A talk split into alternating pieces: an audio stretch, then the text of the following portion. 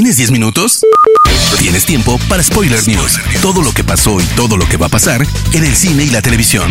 Tu dosis semanal de noticias, rumores e información imperdible sobre la industria del entretenimiento. Spoiler News.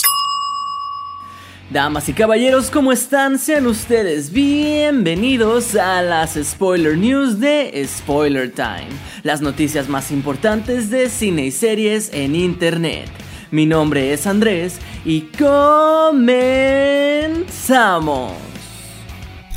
Spoiler News. Luego de 18 años hemos regresado a la Matrix. El primer avance de Matrix Resurrecciones muestra a un Neo un tanto desorientado, nuevamente interpretado por el popular Keanu Reeves. Para esta nueva entrega, la dupla Wachowski se disuelve y es solamente Lana quien regresa al puesto como directora. Lo que salta de primera en el avance es que Neo está vivo y hace uso de las píldoras azules que le permiten seguir viviendo en la Matrix una vida normal, sin saber lo que hay fuera. El héroe no recuerda nada de lo vivido en las anteriores entregas, de hecho asiste a un tratamiento psiquiátrico por recurrentes sueños traumáticos. Cuando Neo abandona este tratamiento, se encuentra con Trinity, aunque ninguno de los dos parece recordarse del todo. Otra escena nos muestra un personaje sumamente similar a Morfeo, ofreciéndole a Neo la píldora roja. Nos queda la duda de si esta nueva entrega de la saga, más que una secuela, podría ser una precuela, pues hay un par de indicios de ello, además de que Neo y Trinity murieron, o al menos eso creímos, durante la tercera parte de la saga, luchando la guerra contra las máquinas. Red Notice una de las cintas más esperadas de Netflix llega a la plataforma de streaming el 12 de noviembre y ya puedes ver el primer avance, con Gal Gadot, Ryan Reynolds y Dwayne Johnson. La cinta cuenta con un presupuesto aproximado de 130 a 200 millones de dólares. En comparación, esta suele ser la cantidad de dinero destinada para producir blockbusters como Black Widow, Shang-Chi o The Suicide Squad convirtiéndola en la cinta más cara de Netflix hasta el momento. La historia sigue al personaje de Johnson, John Hartley. Él es un importante agente del FBI que ha intentado durante años atrapar a la mayor ladrona de arte del momento, que se conoce con el apodo de The Bishop. Haga lo que haga, ella siempre va un paso adelante, también necesitará encontrar a un estafador de nombre Nolan Booth, interpretado con Ryan Reynolds, con quien terminará haciendo equipo. Dune, la adaptación de la novela de Frank Herbert, llega a las salas de cines el 1 de octubre. La cinta dirigida por Denis Villeneuve y protagonizada por Timothy Chalamet solo lleva a la gran pantalla una parte del libro y la idea es que una secuela cuente la parte restante. No obstante, dicha continuación aún no está confirmada por parte de Warner, y por supuesto todo dependerá de cómo le vaya en taquilla a la película. Pero Villeneuve ya ha hablado desde su proyección en el Festival de Venecia y ha declarado lo siguiente.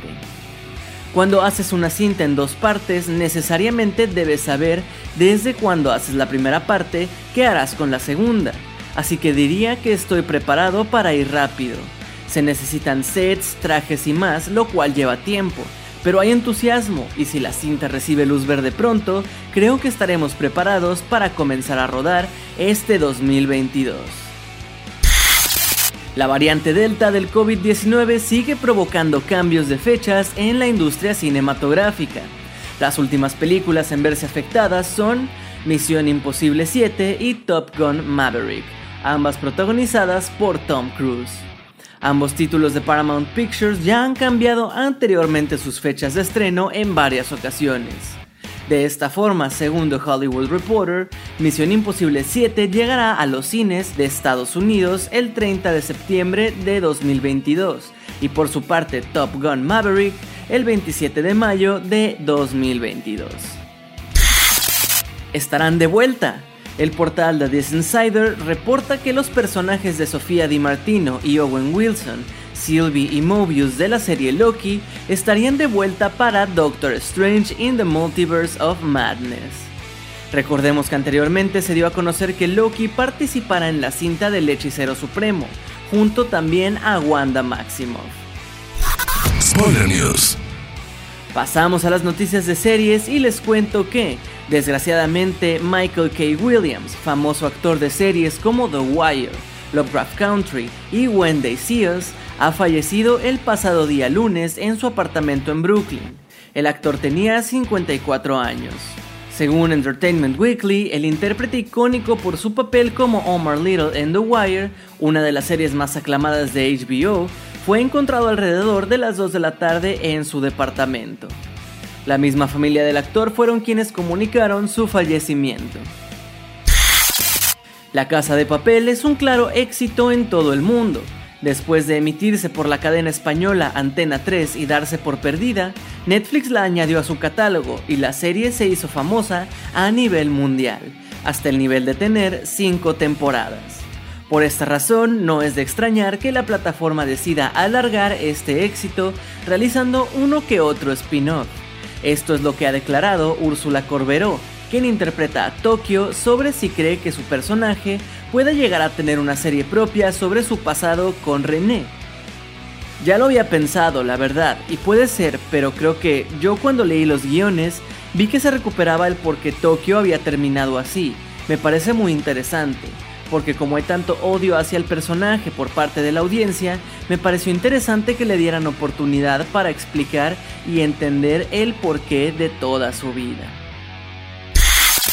El rodaje de la sexta temporada de Better Call Saul sigue adelante ya con Bob Odenkirk de regreso, pues el actor se estuvo recuperando del infarto que sufrió el pasado mes de julio, y ahora los creadores de la serie comienzan a sacar nuevos detalles a la luz de lo que podremos ver en esta recta final de la serie.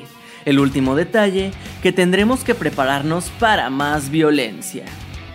El productor ejecutivo Thomas Schnauz explica que no es un detalle que comparen con anteriores temporadas o con Breaking Bad.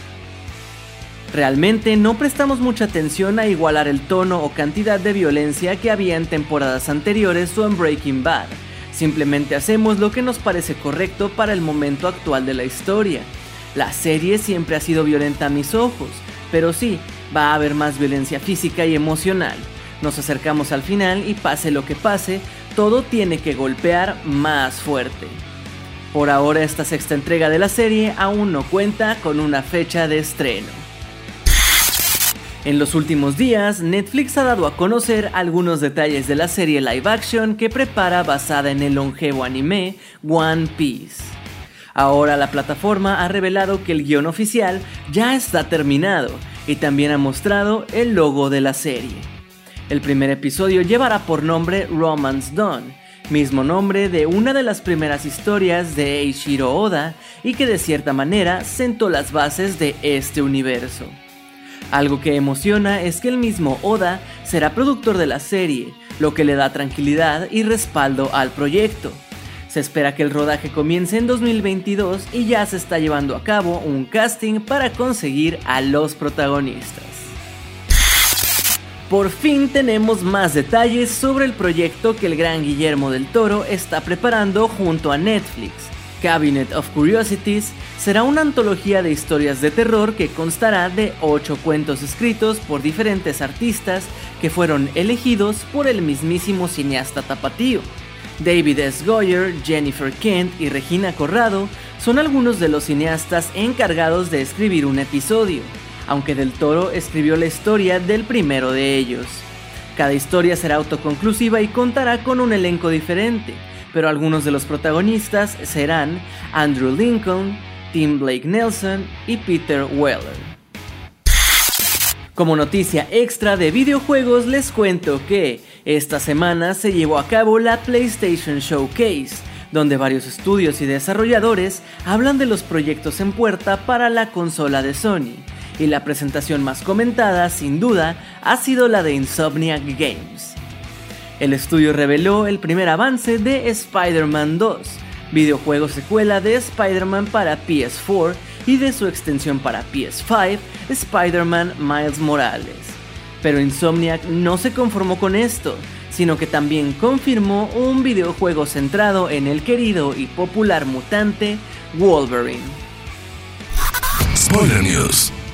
Hermoso público, esas han sido las últimas y más importantes noticias de cine y de series de esta semana. No se olviden de seguir a Spoiler Time en todas nuestras redes sociales y a mí personalmente me pueden encontrar como Andrés Addiction. No me queda más que agradecerles y nos escuchamos en la próxima edición de las Spoiler News. Chao. Termina Spoiler News y comienzas la semana informado. Te esperamos el próximo lunes a primera hora para ponerte al día en menos de 10 minutos. Spoiler News.